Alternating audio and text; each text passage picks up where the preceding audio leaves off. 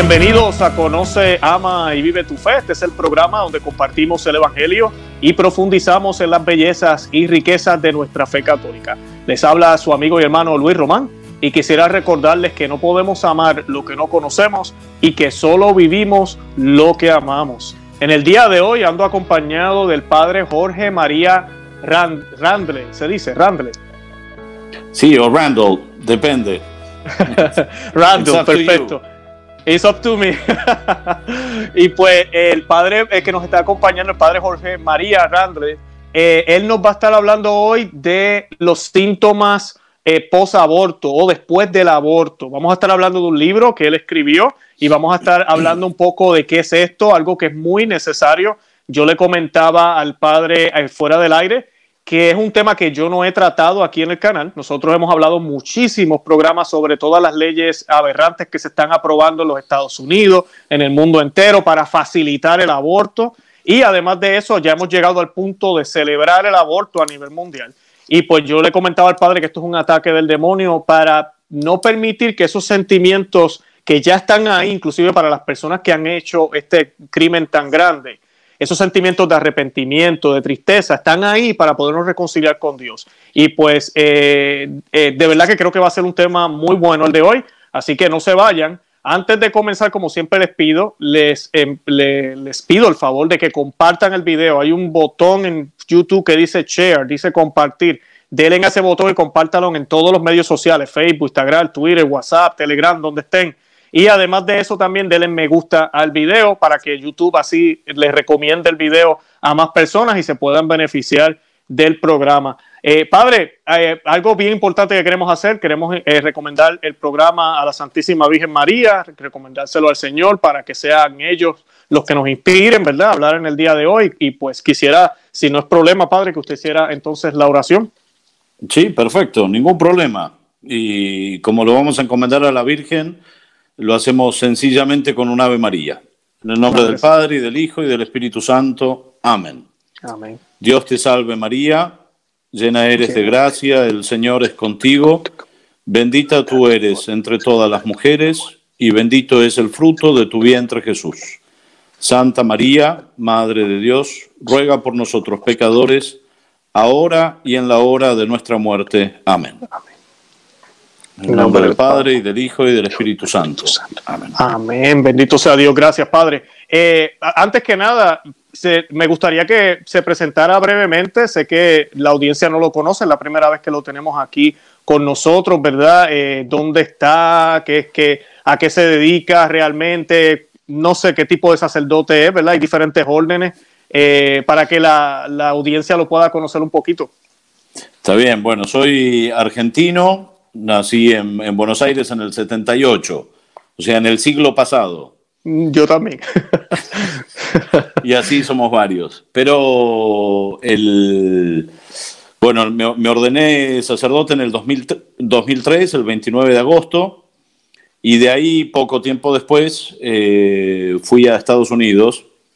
Estuve ahí dando algunas vueltas en distintos estados, en Connecticut, en California, y finalmente en Nueva York antes de venir para acá. Estuve desde el 2004 hasta el 2015 y en el 2015 vine a Italia.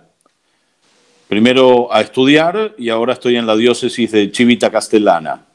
El obispo hace poquito me hizo párroco de la parroquia San Giovanni Battista, eh, San Juan Bautista, que eh, bueno, celebran justo la fiesta patronal el el 29 de agosto, que es el día del aniversario de mi ordenación. Así que está, se va cerrando el, ciclo. Y principalmente eso hago. Soy, eh, soy párroco, soy sacerdote eh, y estudié acá en Roma, tuve la posibilidad de estudiar y de hacer una licenciatura en teología moral y ahora estoy con, con el doctorado, así algún día saldrá.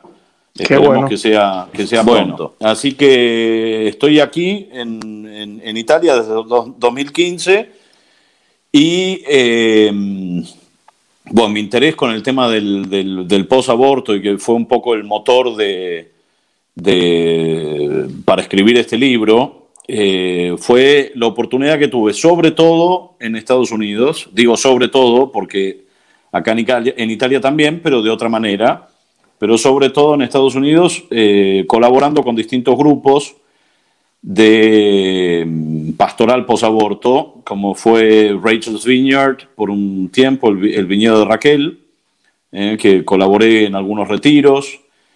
Eh, después con, estando en Nueva York con las Hermanas de la Vida, Sisters of Life.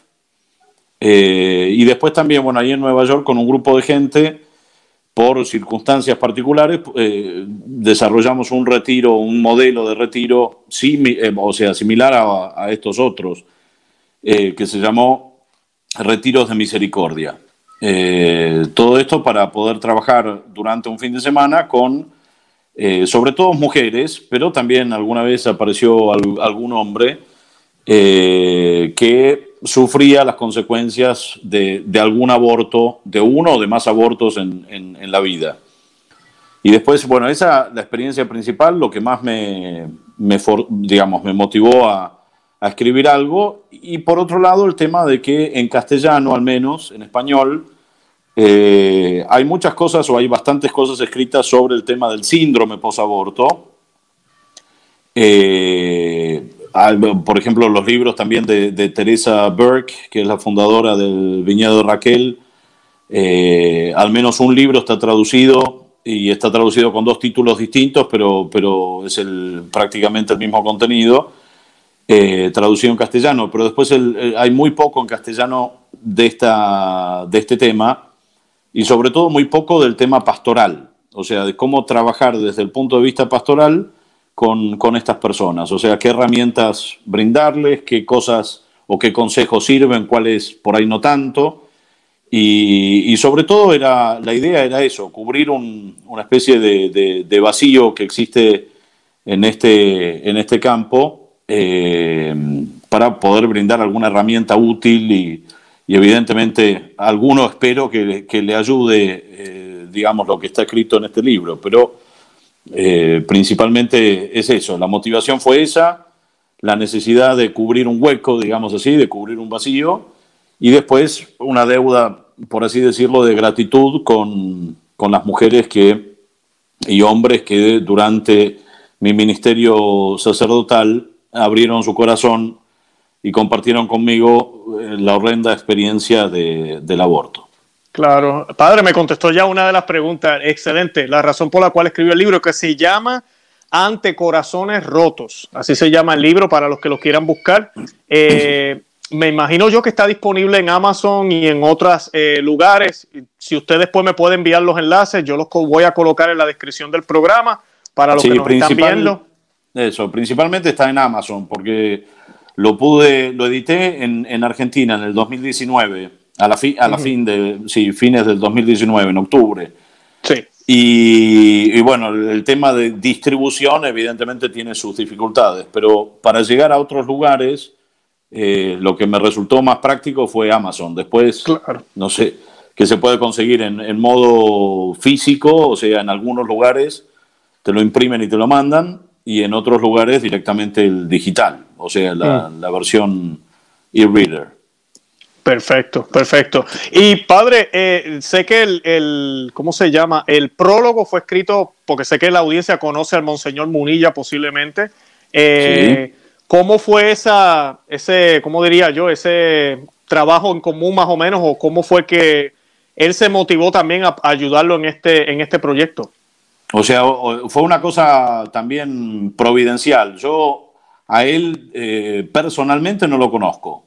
Mm. Eh, y fue por, digamos, por su, aspecto mediático, digamos, que es muy conocido. Eh, lo contacté a través también de, un sacerdote amigo, un español, y le comenté lo que había escrito, lo que estaba escribiendo en ese momento. se interesó, me dijo que sí, que él estaba disponible a escribirme el prólogo y así fue. O sea, fue, fue todo muy, muy generoso de su parte muy generoso de su parte y aparte porque es, una persona que convencido de lo que cree, amante de la iglesia, amante de la fe eh, y seguramente un valiente que habla y dice lo que tiene que decir en, en la arena pública sin ningún tipo de problema. Sí, definitivamente. Yo lo admiro muchísimo a él también. Cuando me enteré que el prólogo fue escrito por él, yo dije, wow, eso, es un plus, como dicen en inglés ya en el libro, eh, para uno querer, ¿verdad? Motivarse a leerlo también. Eh, padre, ¿y que entonces qué es el síndrome posaborto? ¿Qué es eso? Para los que no saben exactamente qué es. Bueno, yo no, no voy a hacer una definición de tipo psicológico, porque, digamos, evidentemente o sea, es un término que por ahí no está muy, muy aceptado, que digamos, ¿no? Eh, y parece, digamos, un montón de cosas que al final se juntan en una, en una misma, en un mismo concepto, pero básicamente es, justamente los efectos del aborto en la, en la persona, que de alguna manera se manifiestan, que de alguna manera se manifiestan. Y se manifiesta en distintas formas, o sea, básicamente el síndrome post-aborto es un síndrome de estrés postraumático. Es una forma de estrés postraumático. O sea, ¿qué quiere decir esto? Que el aborto es vivido como una experiencia traumática, como una experiencia de muerte, y por eso, eh, digamos, suscitan en la persona eh, un montón de reacciones que no necesariamente son inmediatas al aborto. No, no siempre la, digamos, todo esto que entra en esa especie de, de grupo eh, no necesariamente se experimenta inmediatamente. ¿no? Algunas personas sí, otras personas no. Incluso muchas personas empiezan a sentir parte de, estos síntomas, digamos así, de, estos, de estas secuelas del aborto eh, muchos años después muchos años después. Y muchos años después y, eh, por mucho tiempo llevan, lo llevan sobre las espaldas eh, sin saber o sin necesariamente lograr eh, combatir con, estas secuelas. Así que, digamos, la, la, sintomatología, si se puede decir así, o las secuelas son muy variadas. la profundidad de la herida también varía o sea, depende mucho de la persona, depende mucho de la historia, depende mucho de la experiencia. Eh, pero se podrían, digamos, resumir, que son un poco las líneas más, más generales, que evidentemente tienen que ver con, o sea, tienen relación directa con el aborto, porque muchas de estas cosas podrían relacionarse con otras cosas. ¿no? Con muchas de estas secuelas se podrían relacionar con, con otras causas y no necesariamente el aborto. Eh, por eso lo importante es, determinar que son cuestiones que se relacionan directamente al aborto, como es el tema de la culpabilidad, como es el tema de la angustia, como es el tema de la tristeza, que puede ser cosas comunes a, otras causas, evidentemente. Pero después también hay cosas que son por ahí un poco más específicas, que, como pesadillas, ¿no? relacionadas con el aborto eh, de alguna manera, digamos, eh, las reacciones de aniversario, ¿no? cuando se está acercando, por ejemplo, el, día de, en, el cual se realizó el aborto, eh, se empieza a sentir no solo la angustia, sino también un poco de ansia, un poco, incluso también dolor físico. Muchas veces se experimenta dolor abdominal, eh, ese tipo de cosas. Así la persona no se recuerde que ese era el día que pasó eso. Eh, muchas veces no, otras veces sí. Mm. O sea, la reacción también con, qué sé yo, con una un nuevo embarazo. O sea, hace un poco, desencadena eh, un poco todas estas cosas, ¿no? El, ver, por ejemplo, niños eh, jugando y, pensar, bueno, por ahí mi hijo ahora tendría esa edad y hacer ese tipo de comparaciones, o sea, que aumenta la angustia, aumenta el dolor, que aumenta la tristeza. O sea, Después también, qué sé yo, desórdenes, ¿no? Que es como un, modo de, tapar o de cubrir el hueco que hay en el alma con, el desorden en la alimentación, el desorden, ¿no? Por ejemplo, con las drogas, pero incluso a veces llega la angustia y la tristeza a un punto tal que hay pensamientos incluso suicidas. Entonces, o sea, la, la, la gama de secuelas o la gama de síntomas es bastante amplia no necesariamente se tienen que sentir todas estas cosas para decir, ah, esta persona sufre a causa del aborto. eh, no necesariamente hay que sufrirlo o, muchas veces no necesariamente llega al, punto o al grado de un estrés postraumático, eh, pero bueno, evidentemente eh, es, algo, es algo que está y que de alguna manera las consecuencias se sufren, a veces de un modo más, más mitigado, más suave, más tranquilo, otras veces de un modo muy fuerte, que incluso digamos, requiere la asistencia no solo eh, psicológica, sino también psiquiátrica. Claro, claro, ¿no? Y sabes qué, padre, lo, escucho hablar y, para los que nos, están viendo, porque si el aborto es un, crimen, es un pecado muy grave, obviamente van a haber unas consecuencias, pero si miramos, todos los pecados tienen, en, cierto sentido, consecuencias, todos tienen consecuencias, definitivamente. Esa secuela del pecado, uno miente y tienes que mentir otra vez, o tiene, por culpa de una mentira dañaste una relación y ahora esa relación te llevó a hacer otra cosa y seguiste y seguiste. Y es como se vuelve eh, este monstruo, ¿verdad? Podríamos decir, este problemón, todo por el primer error, por ese primer pecado. Ahora, en el caso del aborto, es un pecado que envuelve la vida de otro, es un pecado que envuelve sangre, como dice la Sagrada Escritura en Génesis, ¿verdad? Eh, Dios le preguntaba a Caín, o sea, la sangre de, él, ¿verdad? Clama. O sea, el, Señor siente la, la, la, sangre de los inocentes. Imagínense la sangre de alguien que no se puede defender, de alguien que no tiene la oportunidad de decir nada. Y para colmo, quienes le quitaron la vida fueron sus propios padres. Eh, es más, todavía peor, ¿verdad?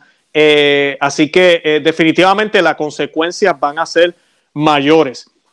Ahora, esa secuela o esa, es, esa, esos síntomas pueden tener dos reacciones, padre, ¿verdad? Eh, vemos la posibilidad de que las personas se acerquen a Dios, que ahorita vamos a hablar de eso, pero también yo veo que el mundo eh, celebra el aborto ahora.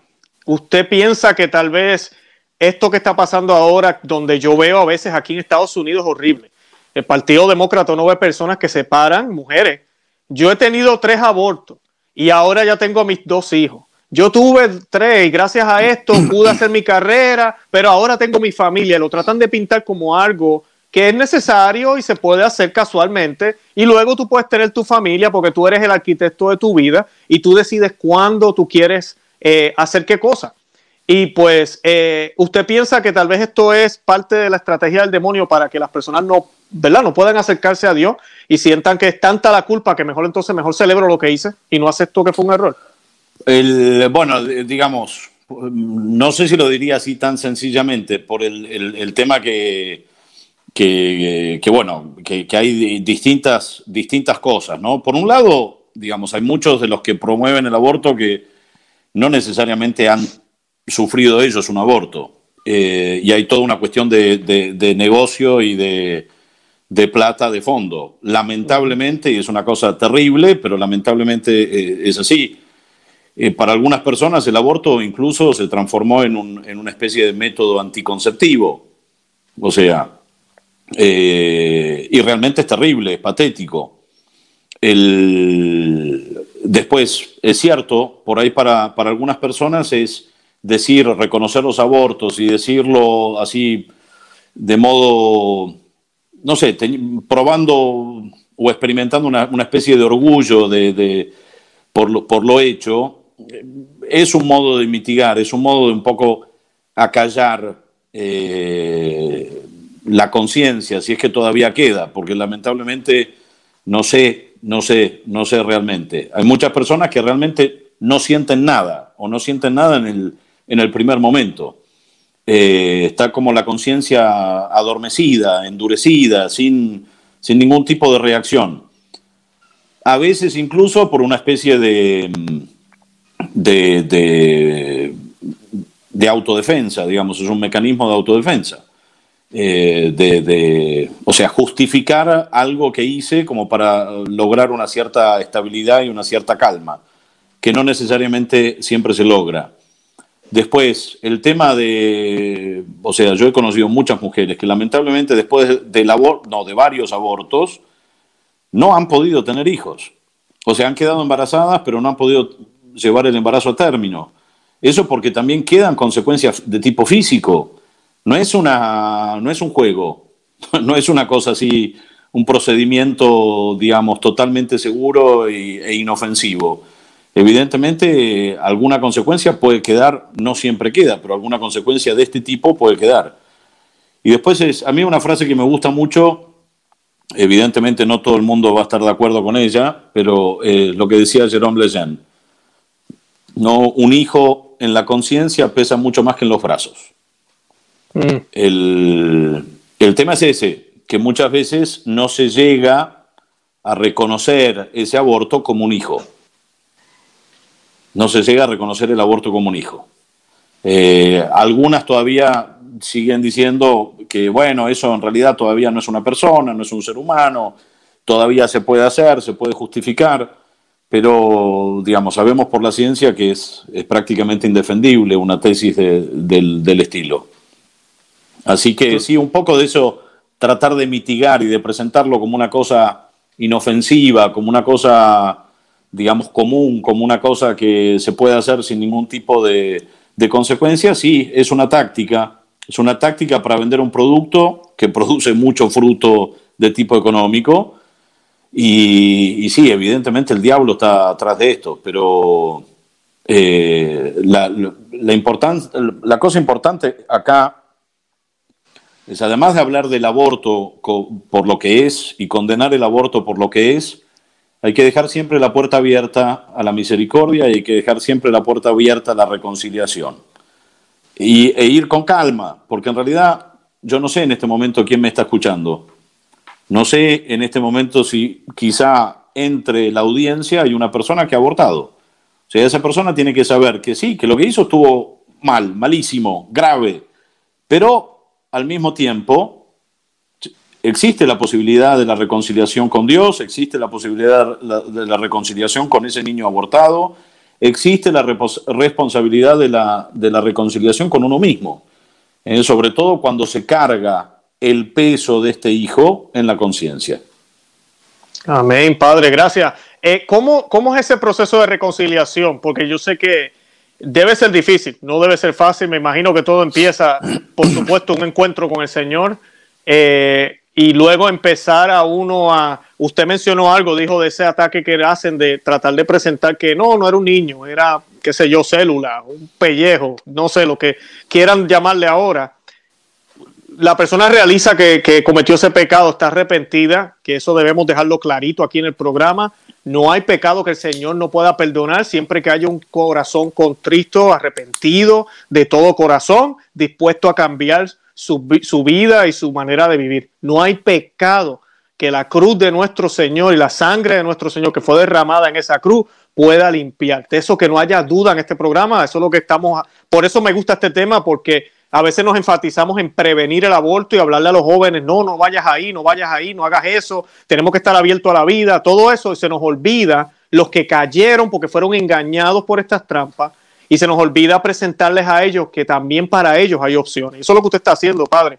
Eh, pero ¿cómo es ese proceso? ¿Cómo? adelante, padre. No, no, perdón, perdón. El, no, no digo, todo esto, digamos, evidentemente tiene un montón de, de matices ¿no? Todo el tema de lo que, de lo que es el pecado, de lo que es eh, si es crimen o no es crimen, o sea, por el tema, porque puede ser crimen desde un punto de vista legal, como no, puede no serlo, ¿no? Como, qué sé yo, en Estados Unidos no es un crimen, porque está aprobado por la ley, ¿no? Por ese lado, pero canónicamente sigue siendo un delito y por eso también viene, eh, digamos, tratado en un modo particular con lo que se llama la, excomunión. Eh, pero cuando se dan ciertas condiciones, igual todo esto hay que, por eso digo, hay varios matices, hay que tenerlo con, que tomarlo con calma. Evidentemente, sí, eh,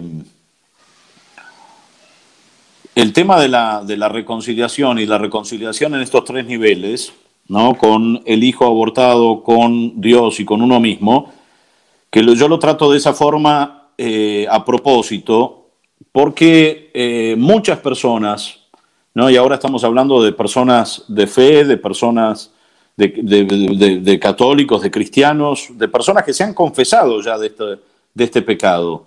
¿No? O sea, que no lo han reconocido al aborto solamente como, como un error, como como una cosa nefanda que en algún momento de la vida hicieron, sino como un pecado, o sea, como, o sea dándole el, toque eh, y el aspecto teológico, o sea, de ofensa a Dios y de, de alguna manera también de ofensa no solamente al prójimo, ¿no? al niño ese que fue abortado, sino también al resto de la sociedad en alguna manera. Eh, pero digo, lo trato en esa forma porque me parece que es, es el orden en el, que, en el que sucede. O sea, es común, y eso lo pueden decir todos los sacerdotes o casi todos los sacerdotes que han escuchado confesiones de personas que han abortado, lo pueden decir. muchas personas se confiesan varias veces del pecado de aborto, pero aclaro una cosa, del mismo pecado de aborto. O sea, ya se han confesado, han recibido la absolución y se siguen confesando de la misma cosa. ¿Y esto por qué? Porque en definitiva hay, hay todavía algo que no, ha, que no ha sanado, hay todavía un, obstáculo para aceptar la misericordia de Dios. Y por eso se sigue confesando esto, ¿no? Que hay toda una culpabilidad grande eh, en el alma todavía.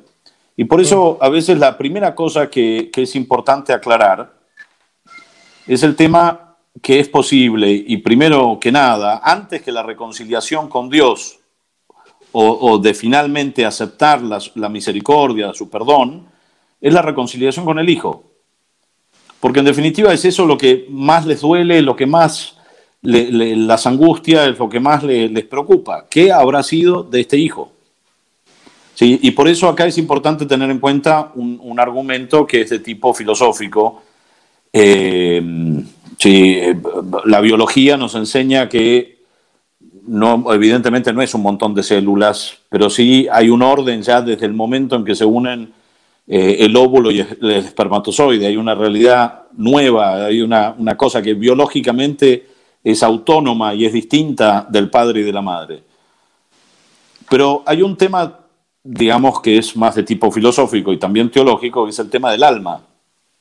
O sea, lo que hace a una persona es el alma, el alma espiritual. Y el alma es creada por Dios. ¿no? En la concepción de cada ser humano, Dios crea un alma. Sí, un alma que está destinada a la vida eterna, un alma que no, que no muere, que no se corrompe, porque es espiritual. Entonces, trabajando un poco sobre este concepto, eh, se puede acompañar a la mujer que abortó, al hombre que acompañó a su novia, a su mujer, a su esposa a abortar, a reconciliarse con ese hijo. ¿Por qué? Porque ese hijo vive. O sea, físicamente no vive. Físicamente no se sabe ni siquiera dónde está.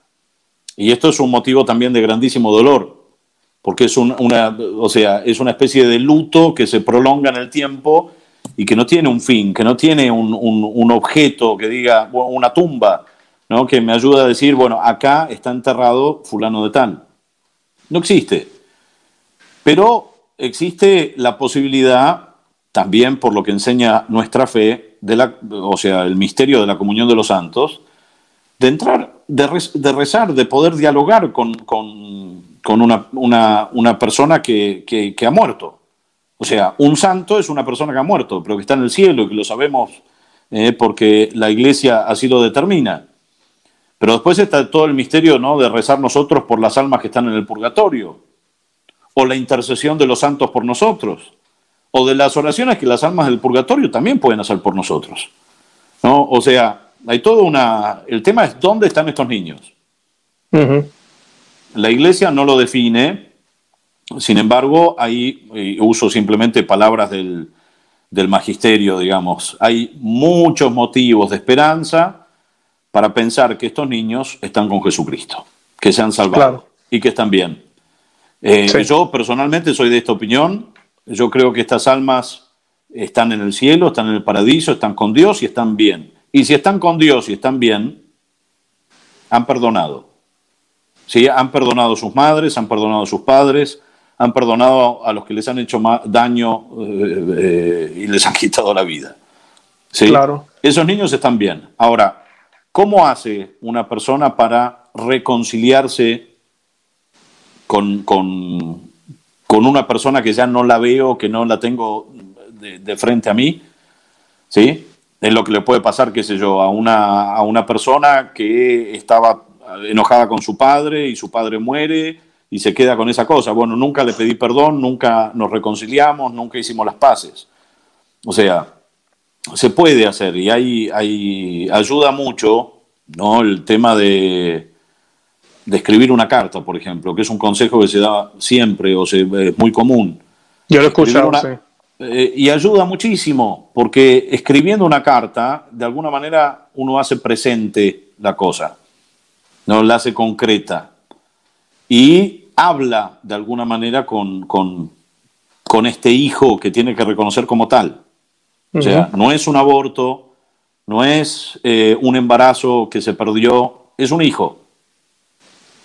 Y ese hijo, para poder comunicarse, o sea, como tú lo decía eh, Benedicto XVI en el, libro este Jesús de Nazaret, cuando hace un comentario del Padre Nuestro, eh, a la petición, santificado sea tu nombre, dice, bueno, el tema del nombre es importante, porque el tema del nombre da la posibilidad de una relación. Y por eso es muy importante que se invite a las mujeres que han abortado a poner un nombre a estos hijos. ¿Por qué? Porque eso establece relación. Y una vez que esta relación está establecida, sí escribir. Y escribir lo que me venga en mente. O sea, muchas veces será pedir perdón, otras veces será de alguna manera eh, explicar el porqué de tanto silencio, el porqué de tanto abandono, el porqué de tanta negación. Pero eso ayuda mucho, es muy, es muy sanador. Eh, y es evidentemente un primer paso, un primer paso. ¿Por qué? Porque después queda el tema de la reconciliación con Dios, o sea, el, aceptar su amor, el aceptar su misericordia, el, darse cuenta que uno no merece el perdón, que uno no merece eh, su, su amistad, que uno no merece. Eso es importante tenerlo. Es un don, es un regalo. Es un regalo que nos hace Dios. Sí, y, por eso es importante eso, eh, o sea, tener presente el tema de que yo no me tengo que ganar la amistad de Dios, no me tengo que ganar eh, su perdón, no, me tengo, no lo tengo que convencer de ninguna manera. Dios me perdona, ¿sí? Y me perdona de, manera gratuita, ¿sí? Eh, es, es importante. Y después el tema de la reconciliación con uno mismo, que en definitiva es cómo, eh, digamos, trabajar con la propia culpa, con reconciliarse con el propio pasado, y decir, bueno, sí, metí la pata, hice una cosa muy grave, eh, estoy totalmente arrepentido, pero de eso ahora tengo que seguir adelante. De eso tengo, que seguir con mi vida. Y muchas veces, que eso lo, lo sugieren muchas personas, o sea, el aborto o cualquier evento traumático eh, de, alguna manera determina mi vida futura. O sea, seguramente yo no voy a ser el mismo que era antes. lo cual no quiere decir que voy a ser peor a lo que era antes. Por ahí mucho mejor. Pero evidentemente determina mi vida. Y entonces, en e, esa herida, esa, ese daño que, que me hice a mí mismo, que le hice a otro, puede ser, digamos, la causa o el, evento que determina una nueva vocación en mi vida. Qué bien. Qué bien, padre. Gracias por toda esa explicación. ¿no? Excelente. Excelente. Algo que sí quería decir, por si acaso, que los que nos ven, eh, nosotros somos un canal que, cubrimos muchos temas cuando estábamos hablando de los niños abortados, nosotros siempre hemos dicho aquí también, muy, muy de acuerdo con la opinión suya, que ellos tienen que estar en un mejor lugar, definitivamente. La iglesia siempre ha debatido con esto de que como no son bautizados, si pueden entrar al cielo, no pueden entrar al cielo. Los místicos inclusive dicen que ven, han visto almas de niños abortados que la Virgen va y los, y los cuida, los ángeles, Cristo los visita. So, ellos están en mejor lugar, de eso no hay duda. Y cuando llegue el momento que todo ya se termine, van a poder estar en las glorias eternas porque no tienen ningún pecado. Eh, claro, sabemos, no tienen el bautismo, el bautismo es requisito, pero eso en su momento Dios en su misericordia lo va a arreglar. Eh, eso no hay duda de eso. perdón que interrumpo un segundo, pero... Sí, adelante, padre. El tema, sí, o sea, el bautismo es el medio ordinario para recibir la fe y recibir la gracia y los méritos de la, de la muerte de Cristo. Es el medio ordinario, pero no quiere decir que Dios no se pueda buscar otro, otro modo eh, para, para salvar al alma. En definitiva, el que se salva, y esto es lo que tiene que quedar siempre claro, el que se salva, se salva por medio de Cristo. Y sin Cristo no, no existe la posibilidad de la salvación. Exacto. Padre, de verdad que eh, yo sé que hay más que hablar, podemos estar hablando aquí un buen rato. Yo exhorto a todos los que están viendo este programa que compren el libro, que lo vean, que lo busquen. Hay muchísima información que estoy seguro, lo poquito que el Padre nos compartió hoy está ahí más expandido, más explicado, eh, donde pueden indagar en este tema y es un buen regalo para alguien que usted sepa que, mira, ha pasado por esto, está debatiéndose, ¿verdad? Para nosotros también, para poder ayudar a esas personas, orientarnos eh, porque esto es una batalla de almas y lo más importante es eh, abrir y quitar esas barreras que la misma gente se pone y el diablo y el mundo y todo lo que hay, ¿verdad?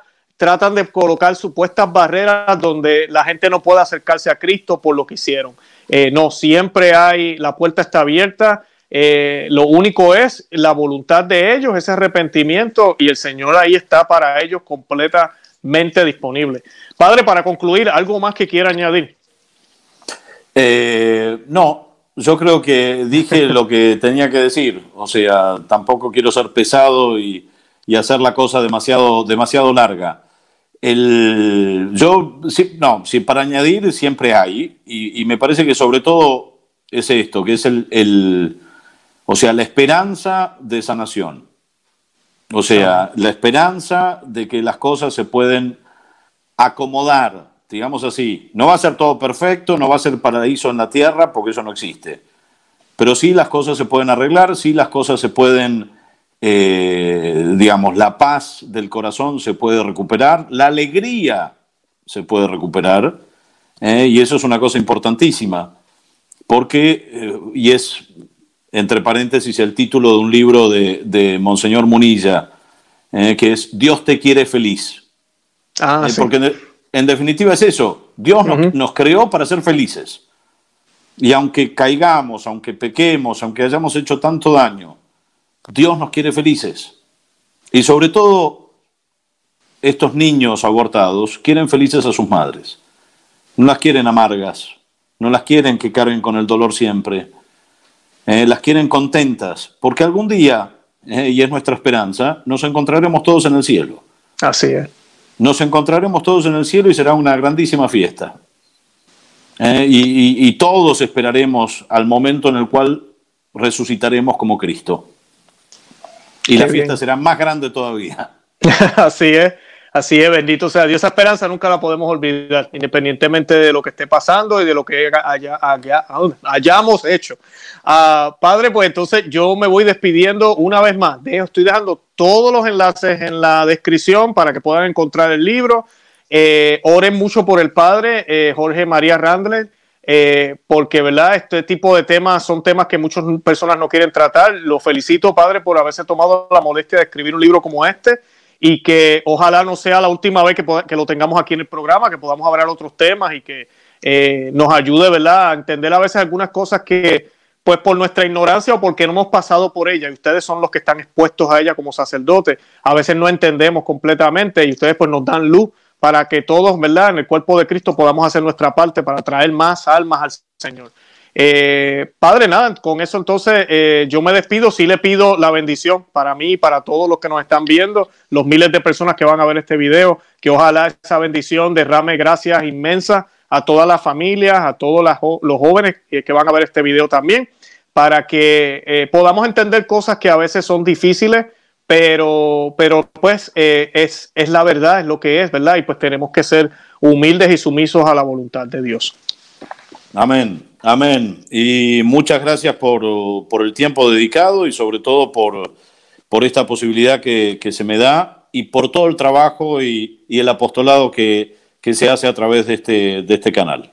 Gracias, Padre.